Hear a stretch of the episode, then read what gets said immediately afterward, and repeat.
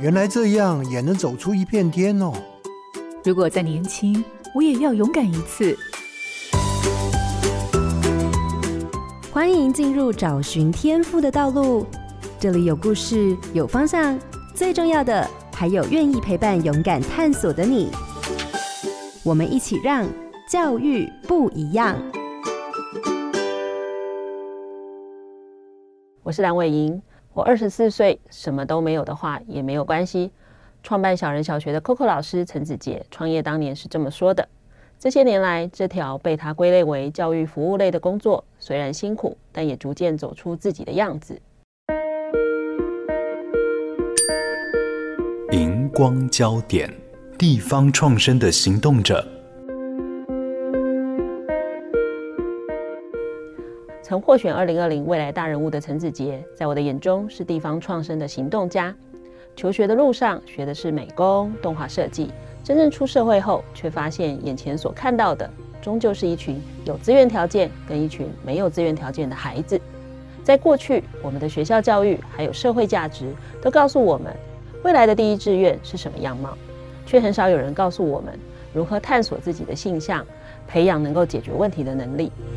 Coco 老师陈子杰透过创立小人小学的品牌，以艺术疗愈教学法拆解孩子的情绪，有了盈利的模式，再挪出心力放在资源匮乏的孩子身上，走出不同传统价值的生涯。而这样的付出，也让从小与父亲关系疏远的他，有了亲子关系改变的契机。这让我们发现，亲子关系不只是在年幼的时候有机会改变。生命中也有很多转折点，可以促进父母跟孩子关系的改变。Coco 老师就是一则在与不同生命互动、互相点亮的过程中，温暖了更多人的故事。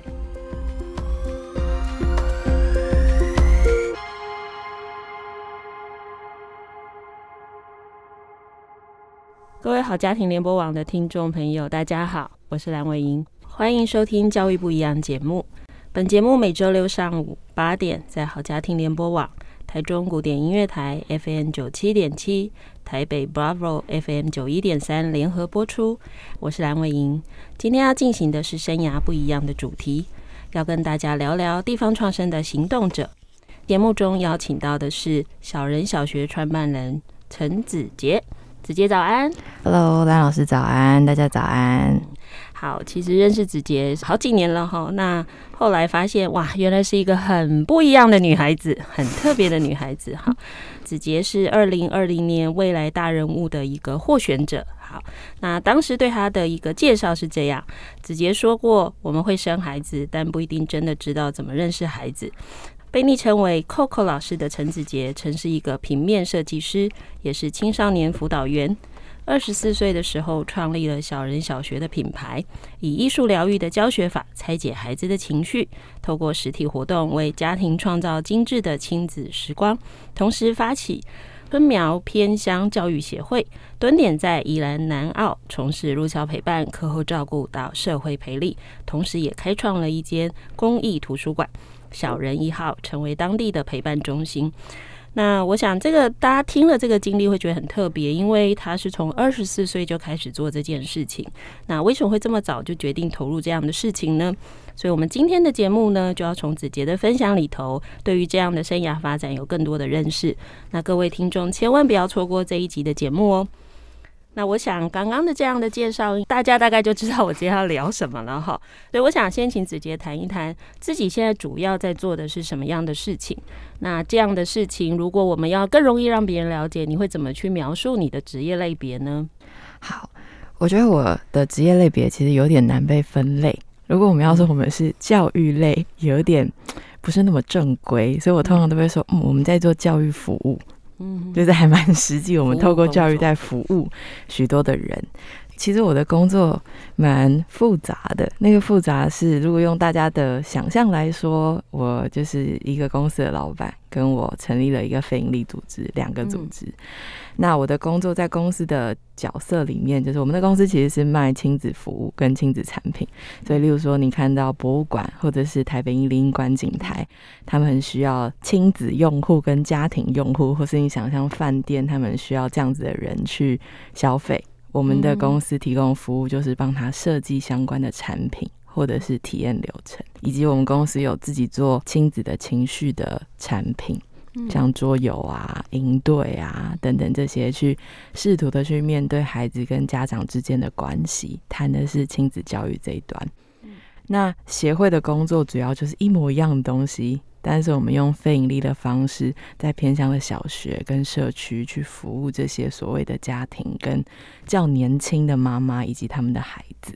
那我可以这样说，就是呃，你用你想办法赚来的钱，对，一部分是哎、欸，我还是要过日子嘛，哈，就是我同样的东西，我可能就让一些你有办法负担得起的人，你来消费。对，但另外一边，呃，我希望的是能够把同样的理念服务一些没有办法。自己可以取得这样服务的，所以有点像帮忙有钱的人去协助一些需要帮忙的弱势。好了，可以这么说吗？通常别人都是我们在劫富济贫，大概有这个逻辑。哦，我觉得蛮好的啊，劫富济贫是好的。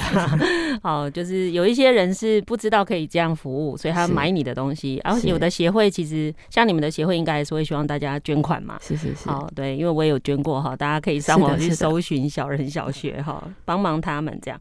那我另外一个好奇的就是，通常你刚刚自己说这个这个好像很难分职业类别，对，一般人也很难想象，哎、欸，这怎么你怎么会想出这个工作？所以我想第一个问题要先问的是，你大学学的东西跟你现在做的事情有关吗？我大学其实是学设计，我是学动画的，嗯、然后我的高中高职是学呃美术，嗯、所以其实我念复兴美工出来，哦、然后后来去。本来要出国，但后来留在台湾，就是念动画。所以其实你说我过去所学的东西跟现在有没有关系？其实很有趣。Based on 我的背景，其实还是一个设计师，但是我们用设计的方式放进教育的议题里面，以及我们看到的题目。所以过去我所学习的学习方法，其实是很实际的用在我现在的工作上。所以应该这样说，就是说过去学的东西比较像是。帮助你在你所关心的场域里头能够发挥的一个能力或工具。好了，这个设计就有点像是你做事的方法。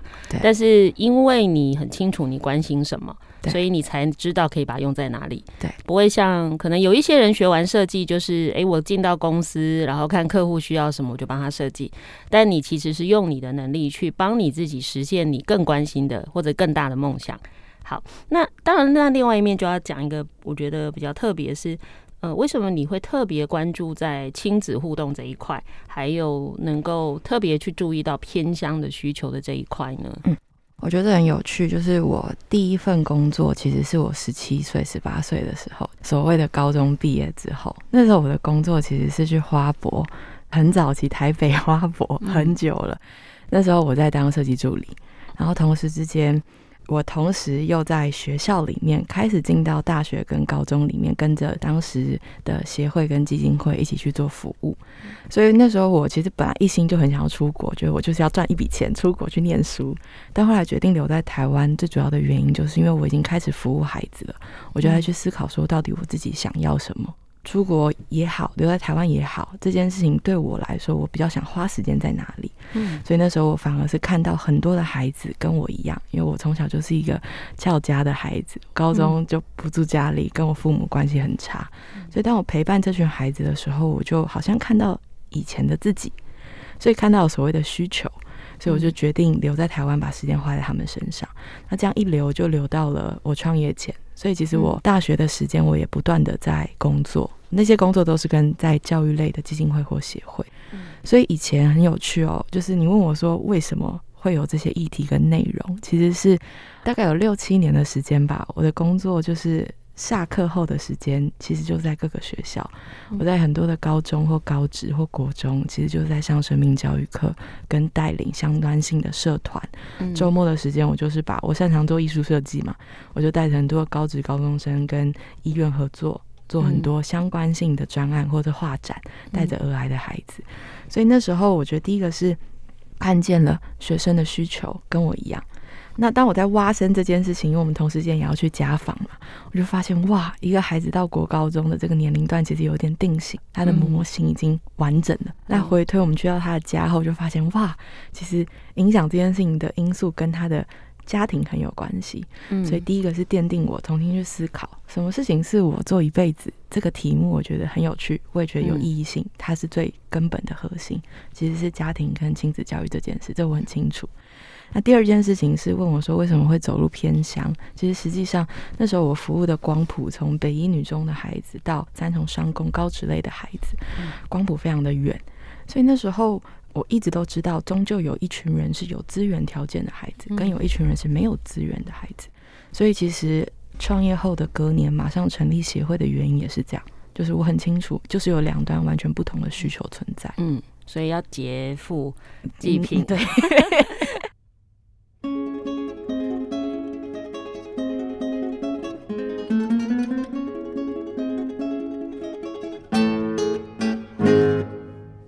其实最开始你也是在跟外边的互动过程中，才慢慢慢慢越清楚，原来你真正最在意的是什么事情。就好像一开始也只是去华博工作，那因为刚好服务的对象是家庭是亲子，你才开始去思考跟发现，跟自己内在对话。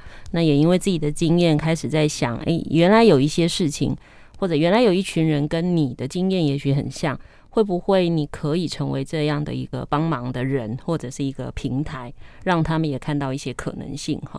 那这样听起来，呃，我觉得他需要蛮大的勇气跟想象力啦。我所谓的想象力，指的是就像我们刚刚讲的，他其实不是在过去传统的职业里头想到的，会把这两件事组合在一起。其实我可以说，这是你自己的创意吗？不否认。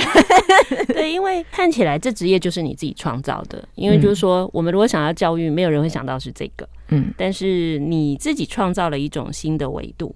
那这样的创造力或创意是怎么出来的？我觉得讲的创造力比较像是从需求面，嗯，当创业前，我想了两个问题，真的是还蛮有趣。那时候我想的问题是，我以后如果生了小孩，我希望他有一个怎么样的妈妈跟怎么样的家庭，这是第一个。那时候我的想象。第二个，那时候我的疑惑跟我在看的事情是，有这么多的职业妇女跟父母，他们在职场上平常跟孩子相处的时间真的很少，有什么样的方式可以让他们？有一个比较精致的亲子时光，那这对照回我自己小时候，而且我印象非常深刻。我爸很忙，但他可能陪伴我去哪里就是那么一两次，嗯、所以我非常喜欢去美术馆的原因是因为他就只带我去美术馆，那就变成我一个从小到大的记忆。他其实某部分影响到我接下来的成长跟发展。对，就是讲，就是他的想象其实是从当然从个人经验出发，嗯、也是从观察跟这个面向上。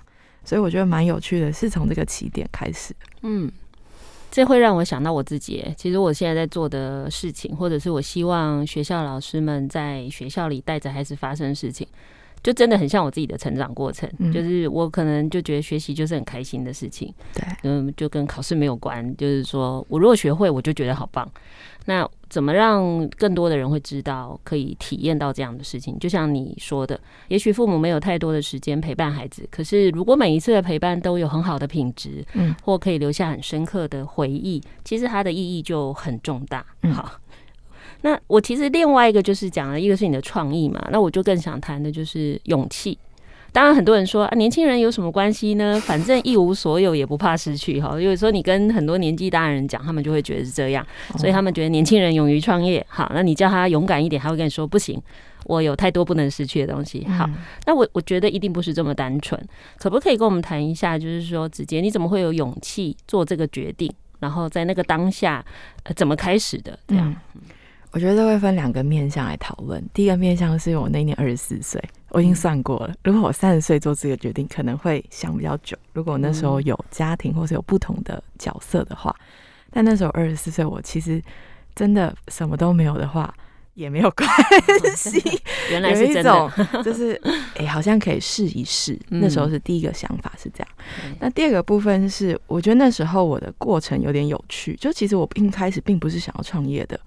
我一开始其实是本来要离开本来的单位，要去别的单位做跟我现在有点类似的事情，去帮他营运他的公司。但是我后来就是去之前就是调查一下那个公司，跟了解一下员工的状况，发现他们其实亏损的很严重哦。所以那时候我其实呃我自己有信仰，然后那时候我我就问了我的牧师，牧师就说啊，你要被天养还是被人养？嗯、然后他就说，既然两个都有风险，那你你要不要试看看哪一个风险比较有保障的选择？OK，就这样。然后还要创业的原因，在第三个是因为我其实那时候已经谈了很多相关性的合作，所以不得不做这些事。你已经 promise 了很多事情，好像不跳进去就完蛋了，好，一定要做了。他在一个不在我意料当中的事，当然我想过，嗯、对，但我觉得。第二个观点，如果回到一个面向上来说，我觉得我我相信一件事情，是我相信一件事情只要有负担，这个负担会产生行动力，而这个行动力会回应这个负担，嗯，那这件事情我觉得它就有做的必要性，嗯，当然扣紧那时候我的年纪，所以我觉得我看见了负担嘛，然后我我有了所谓的行动方案跟解决方案，那我就决定好，那我做看看这件事。好，所以也许可以这样说，就是子杰不是单纯的勇气，其实他是想得很清楚的。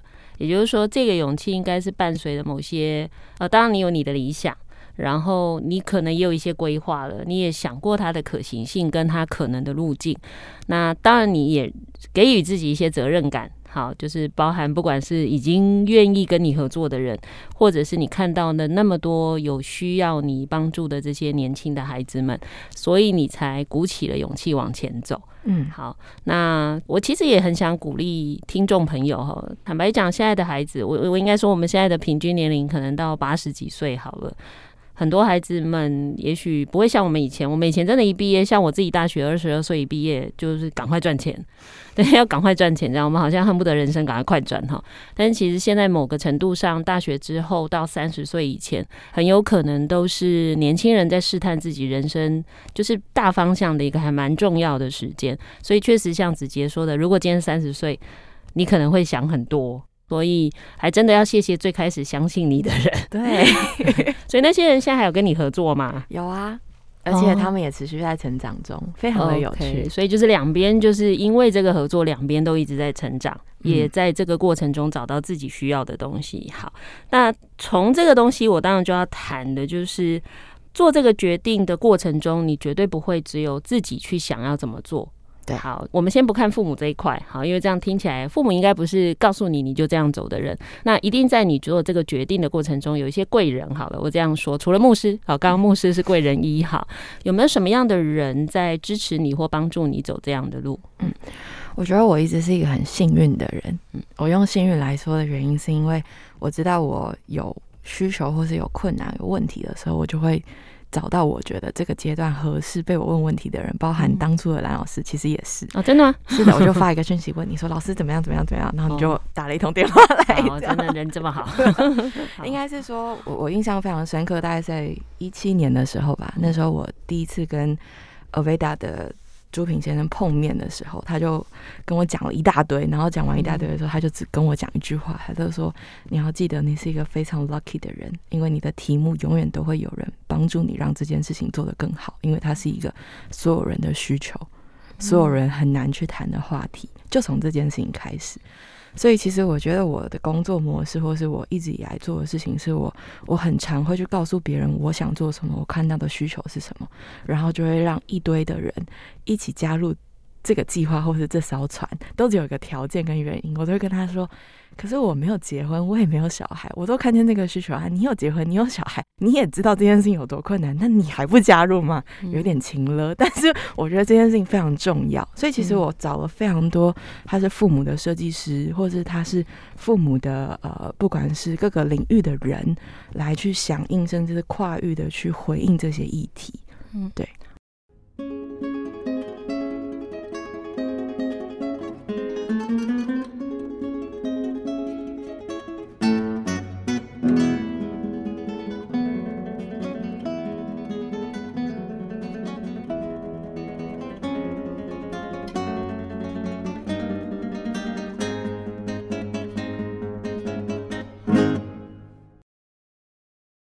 这里是台中古典音乐台 FM 九七点七，台北 Bravo FM 九一点三，欢迎回到教育部一样节目现场，我是蓝伟莹。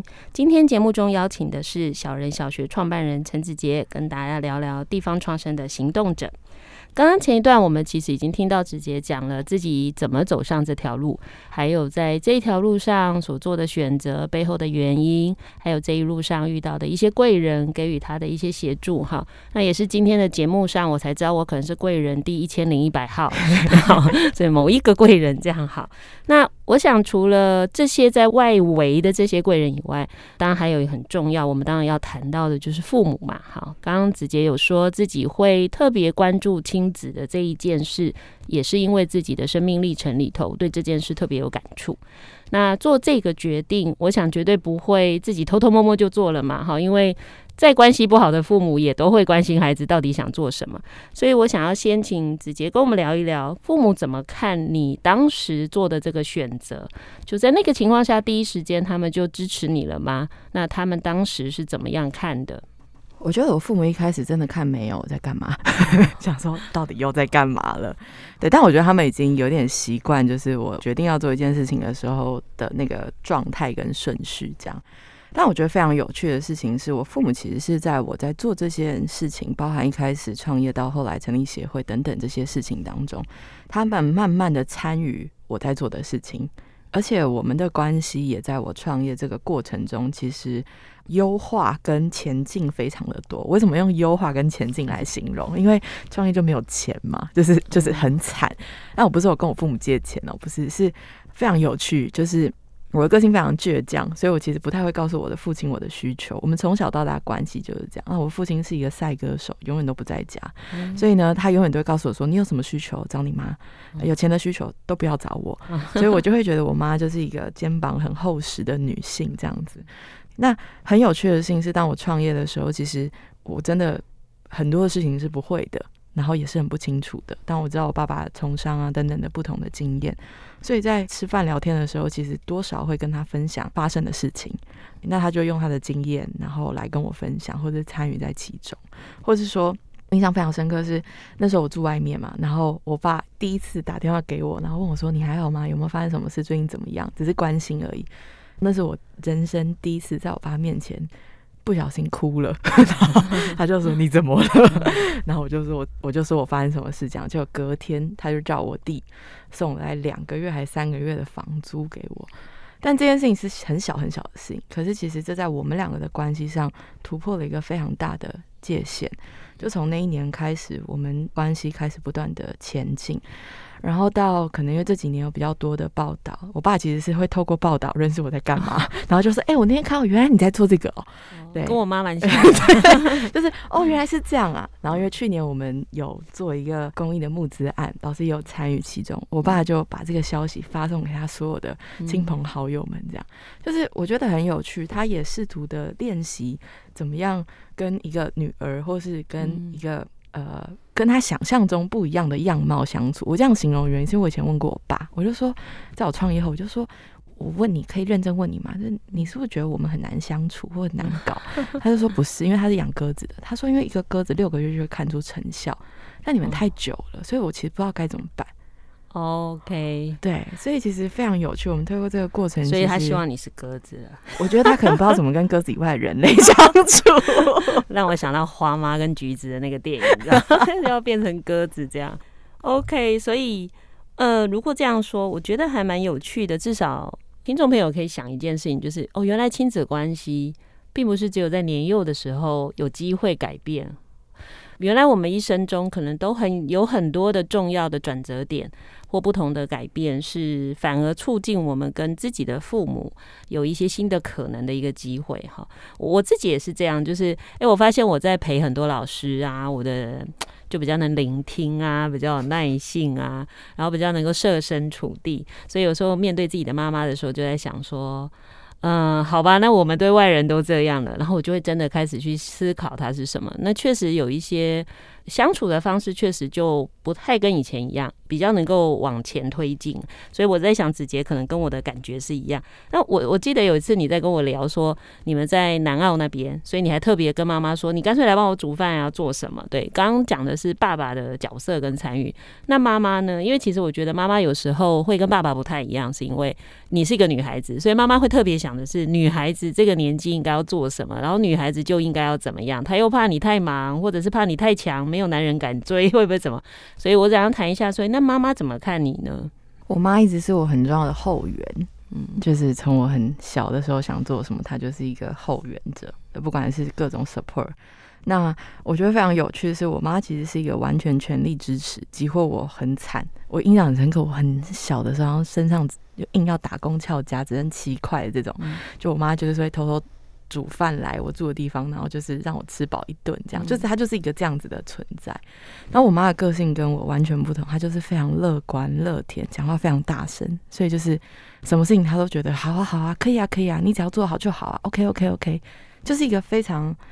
奇妙的存在对我来说跟我完全不同，嗯、但我在她身上也学到什么叫做相信一些事情，跟就是就是相信跟给予。嗯、在她身上我学到最多的是给，他就是那种身上有十块，他会给七块，自己只有三块的人。嗯嗯，但他也。不愁吃穿，他就是好好的把他的本分跟事情做好，但就是不断的给，不断的给。所以这种勇气会不会也就成为你在面对你现在工作上的勇气呢？我不否认，因为在很多的阶段里，不管是我创业前后，我妈最在乎的都是我们的孩子怎么样，就是我服的以前的青少年也好，或是现在我们的孩子怎么样。嗯。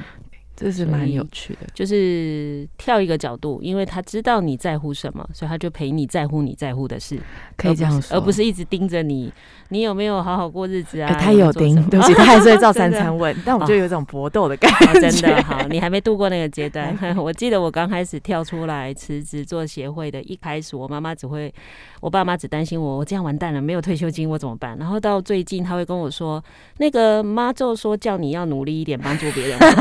就觉得我妈妈怎么转呢？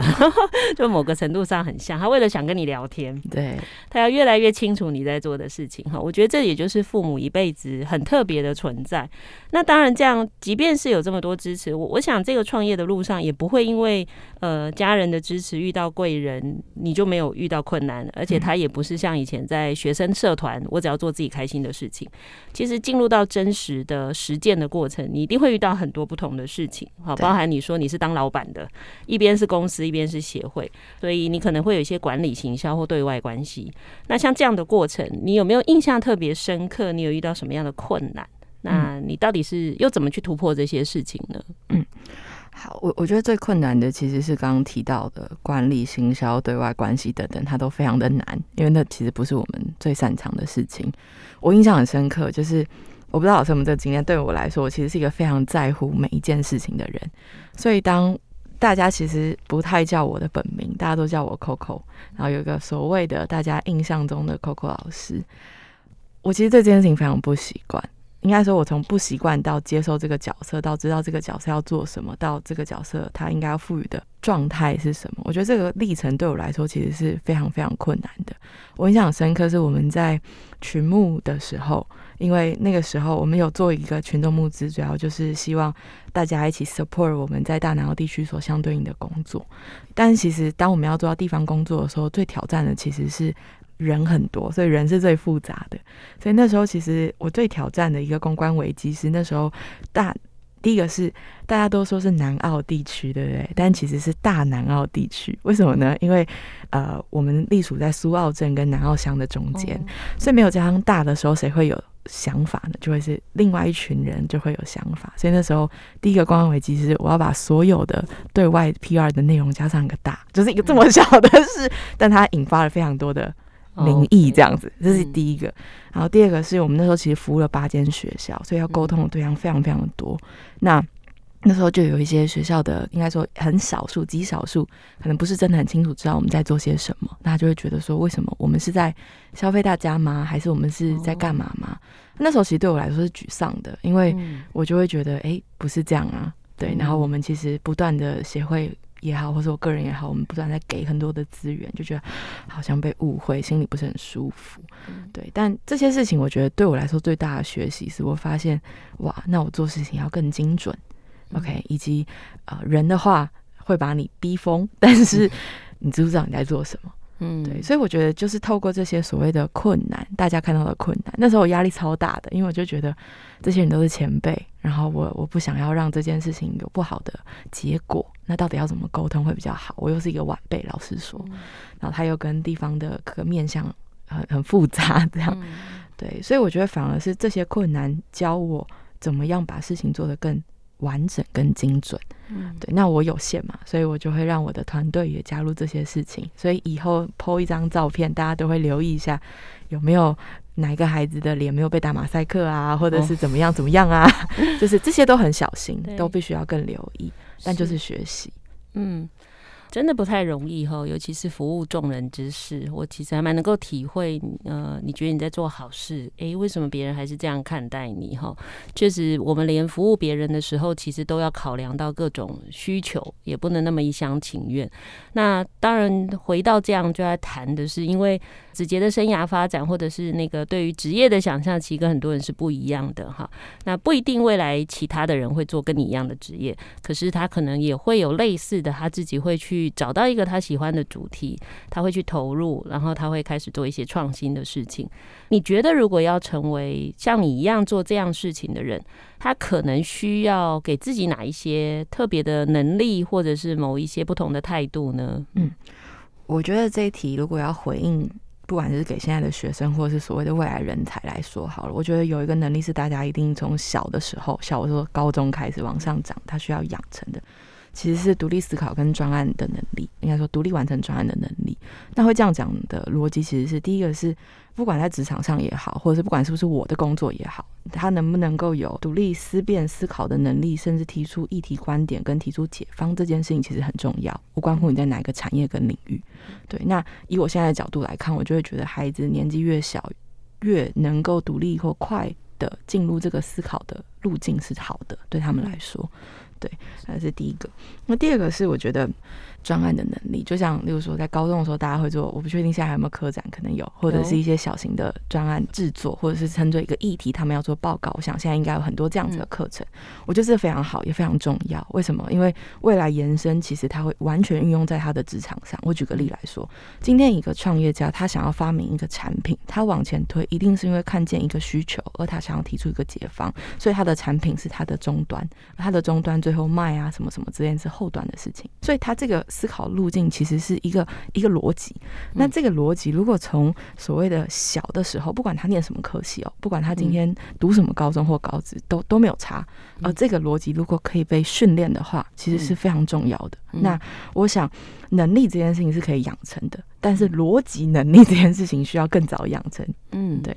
简单来说，就是说，如果我们真的要给听众朋友啦，如果你刚好是个父母，或者你自己是个学生，你可能要想的是，即便你为了升学在读书，但它绝对不是全部，因为其实另外一个更现实的是，离开学校之后呢，所以有一些事情其实越早发生是越好，所以那个实际上实做啊，甚至失败的经验都很重要。对对，那所谓的逻辑，如果我们这样说，应该说真的完整做完一件事的经验。对，我觉得有蛮多时候在学校或父母会帮孩子做了很多事，他只做一点点，嗯嗯、呃，那其实没有真的让他从头到尾把一件事做完。嗯，所以他其实也不太看得到哦，原来做事情的逻辑是这样。嗯，好，那我想到节目的最后了哈，我们也不可能一直哎、欸，只是我们的节目当然很想要从子杰的生涯让大家能够有更多的想象，但我想在这里也要给子杰一些时间，可以告诉大家，像他在从事的这一类的工作哈，特别是他所谓协会会的这一块，做所谓社会企业或地方创生协助他人的这一块。我想他应该有更多希望社会大众给予支持的部分，所以如果要请子杰最后跟大家说说看，假如我们要希望这个社会成为能够更支持这样的创新或更支持这样协助的力量，你觉得这个社会能够一起做什么事情呢？嗯，好，我我觉得如果要谈到地方创生跟协会在做的工作，台湾其实有非常多青年已经返乡了，然后工作。这些事情已经非常久，所以很实际。第一个你可以做的事情是，就是采购跟 购买所谓的有机友善跟这些他们所产出的产品，我觉得很实际，因为你最实际用新白体帮助他们。这第一个。但第二个面向是，我觉得还是有很多的人想要投入进来这个领域跟产业工作。对，无关乎你是从教育的面向各个角度的面向来说，我觉得第二个面向来说，你可以怎么投入这件事情是，它并不一定是一件事。也就是说，你可以用你的时间，呃，所谓的斜杠也好，或者是各个面向也好，其实你可以去找到一个你想要的题目，而你可以参与在其中。最简单的参与其实是捐款，因为捐款就是你捐款给他，让他可以做好事。所以，anyway，欢迎大家捐款给我们。但另外一个面向是，除了这个以外，其实还有一些是每一个协会在服务的对象，他们其实有一些相对应的需求。例如说，对我们来说，我们需要很多大量的技职类的老师，OK，或者是陪伴孩子的人。那其实你可以选择你想要参与的部分，他可以运用你的假日的时间，或者是你真的有弹性的时间来去做服务，所以它并不一定是只是你需要 full time 在那里，或者是很硬的做这件事情。好，我想简单的来讲，就是你可以出钱，你也可以出力。嗯、好，就算都没有，记得最简单的事情就是不要有负面的评论出来。我想这都是一个友善的行为。谢谢子杰带来这么深刻跟丰富的分享，相信大家都能够透过子杰的生命历程，给我们自己更多的不同的想象跟勇气。那当然也更期待能够帮助大家在自己的生涯，或者是你周边的人或孩子们的生涯里头，能够产生一些积极的行动。今天的节目内容，感谢您的收听，邀请您上脸书加入教育不一样粉丝专业。若有相关节目的问题，也欢迎您在脸书提问，我将会回复。接下来，请您继续锁定好家庭联播网台北 Bravo FM 九一点三，台中古典音乐台 FM 九七点七。另外，也邀请您上 Podcast 搜寻订阅教育不一样。感谢小人小学创办人陈子杰今天来节目受访。我是蓝伟莹，教育不一样，我们周六上午八点见。